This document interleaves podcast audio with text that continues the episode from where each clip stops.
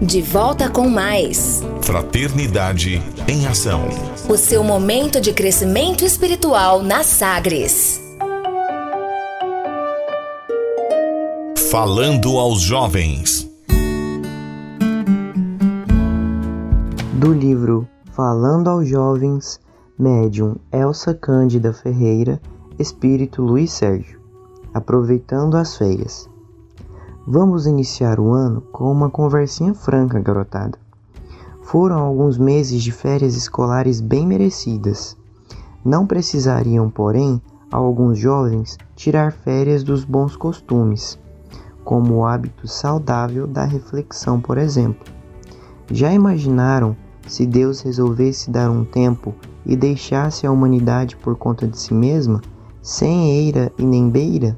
Somente pelo prazer de se descontrair e se despreocupar?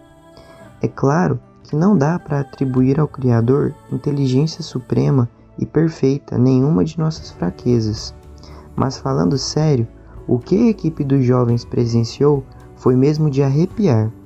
Muita inconsequência, muita bebedeira e incursões perigosas pelos caminhos do sexo que lamentavelmente deixaram profundas sequelas as férias não precisariam ser assim. De lazer e diversão todos precisam, sem esquecer, porém, a própria dignidade e, mais que isso, a responsabilidade dos próprios atos frente a si mesmo e à sociedade. Começamos o ano com bronca? Não é a nossa intenção, embora sempre alguém mereça a carapuça. Assistimos coisas bonitas também, como encontros fraternos dentro e fora do lar, por, por ocasião do Natal. Vimos reconciliações de seres que não se toleravam e reencontros comovedores.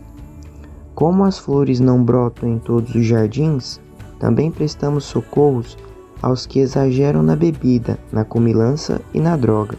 Aliás, a droga é sempre um exagero, pois não tem razão de ser, nem faz parte de um cardápio saudável. Socorremos alguns que escaparam por pouco, outros deixaram o mundo físico em precária condição espiritual e ainda aguardam o momento salvador, dentro das possibilidades. Sendo o nosso primeiro contato esse novo ano, não nos esquecemos de incentivar os estudos da doutrina e acolhemos as crianças, adolescentes e jovens, com muito barulho e muita alegria. Seja bem-vinda, patota querida.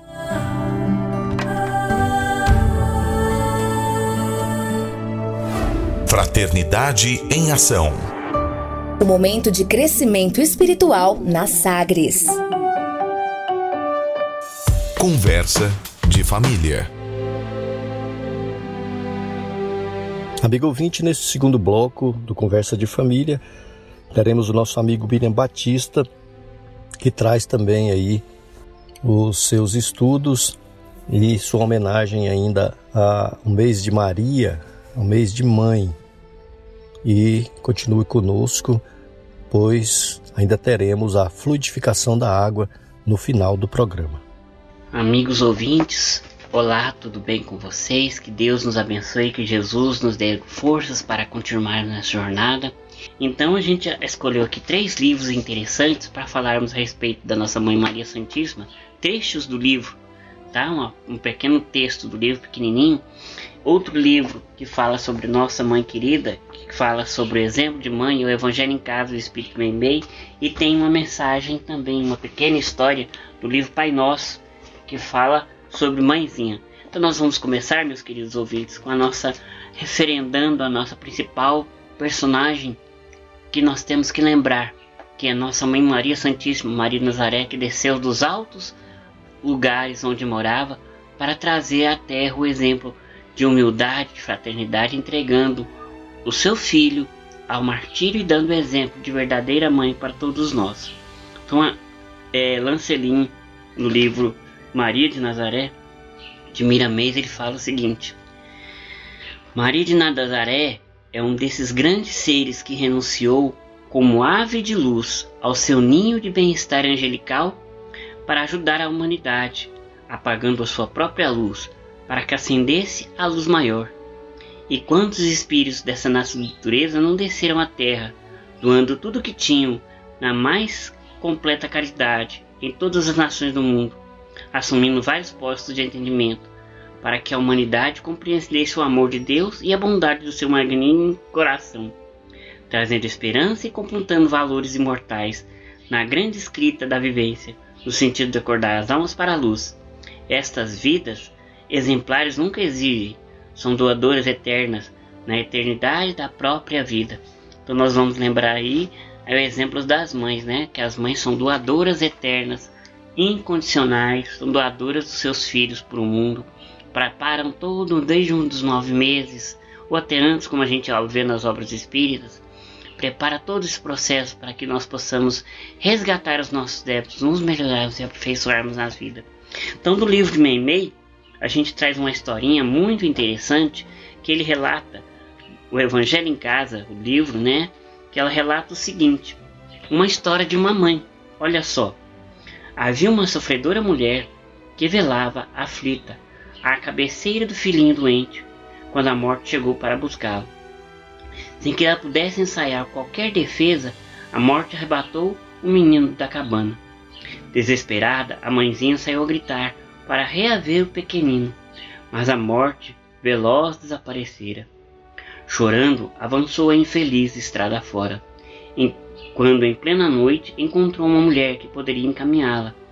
Esta, todavia, em troca de informação, pediu-lhe cantar todas as canções com que a pobre embalava o filhinho. Embora em lágrimas, ela repetiu todas as cantigas com que afagava o pequenino ao pé do berço.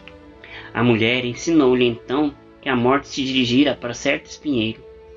A pobre mãe alcançou, mas o espinheiro, para ajudá-la, exigiu que ela o abraçasse.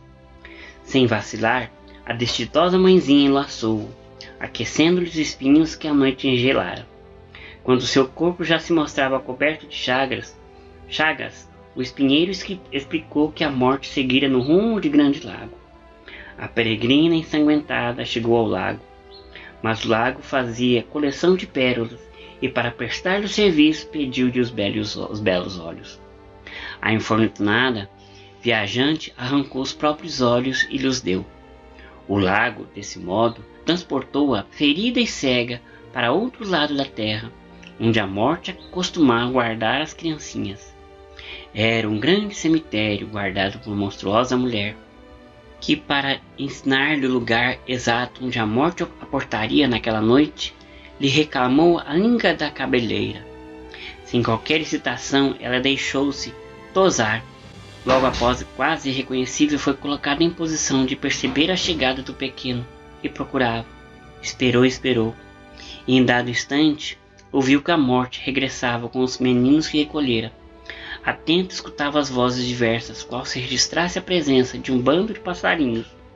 Quando, dentre todas, avançou para ele gritando, gritando: Meu filhinho, meu filhinho!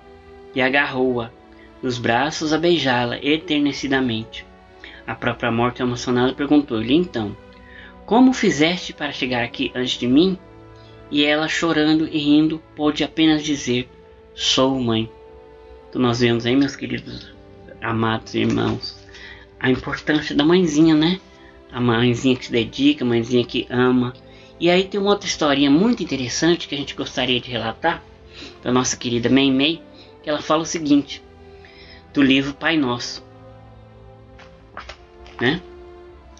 Mãezinha, quando o Pai Celestial precisou colocar na terra as primeiras criancinhas, chegou à conclusão de que deveria chamar alguém que soubesse perdoar infinitamente, de alguém que não enxergasse o mal, que quisesse ajudar sem exigir pagamento, que se dispusesse a guardar os meninos com paciência e ternura junto do coração, que tivesse bastante serenidade para repetir incessantemente as pequenas decisões de cada dia, que pudesse velar noites e noites sem reclamações, que cantarolasse baixinho para adormecer os bebês que ainda não podem conversar, que permanecesse em casa por amor, amparando os meninos que ainda não podem sair à rua, que cantasse, que contasse muitas histórias sobre a vida e sobre o mundo, que abraçasse e beijasse as crianças doentes, que lhes ensinasse-se a dar os primeiros passos, garantindo o corpo de pé, que os conduzissem à escola a fim de que aprendessem a ler.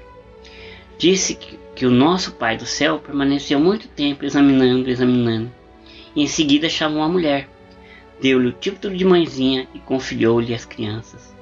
Por esse motivo, nossa mãezinha é a representante do divino amor no mundo, ensinando a ciência do perdão e do carinho em todos os instantes da nossa jornada na Terra. Se pudermos imitá-la nos exemplos de bondade e sacrifício que constantemente nos oferece, por certo, seremos da vida preciosos auxiliares de Deus. Então, meus queridos amigos, essa é a mensagem especial sobre as mãezinhas e a importância das mães nas nossas vidas, uma forma de nós crescermos, de nós mudarmos a situação do nosso espírito. Diante de tantas dores, diante de tantas dificuldades, Deus coloca a figura materna na terra para que possamos ser auxiliados, seja ela de qual for a forma de figura materna que está presente em nossas vidas. Que Deus nos abençoe, que Jesus nos ampare e proteja. É, nós chegamos ao final do nosso programa é, Fraternidade em Ação, navegando das ondas do bem. Foi muito bom estar na companhia de todos vocês. Esperamos contar com vocês aí no nosso próximo programa. Amigo ouvinte, coloque aí agora o seu frasco ou seu copo de água fresca para ser fluidificada. Jesus agora, com sua intensa luz, é como um sol a brilhar, energizando assim todo o nosso ser, enchendo de paz, serenidade, equilíbrio espiritual. Sinta a sua luz divina, a sua energia curadora emanando em sua direção. Vamos continuar vibrando. Agora a paz, a saúde, o amor reina em nosso lar. Senhor, nos guarda em sua paz, estenda as suas vibrações amorosas sobre os doentes do mundo e aqueles que perderam a esperança da cura e fé. Senhor, dá a luz e enche seus corações de amor. Senhor, divino amigo, estenda suas mãos generosas sobre as águas e transforme em remédio curativo para os nossos males físicos e espirituais. Fica conosco hoje e sempre, rendemos graças ao Senhor, que assim seja, que possamos fazer o uso da água fluidificada. E nós convidamos a você para ouvir agora histórias e experiências de um espírito compromissado com a evolução do nosso planeta Maria, Mãe da Humanidade. Maria, Mãe da Humanidade.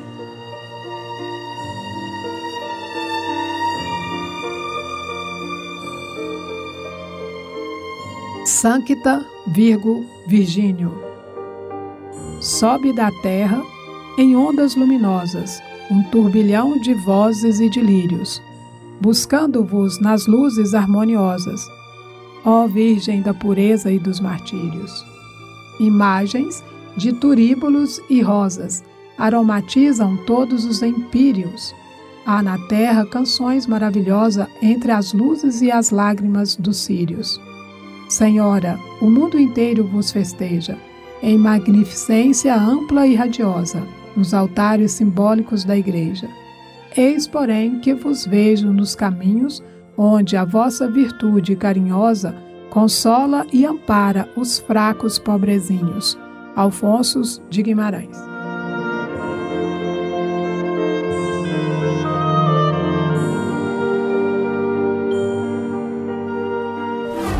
Fraternidade em Ação.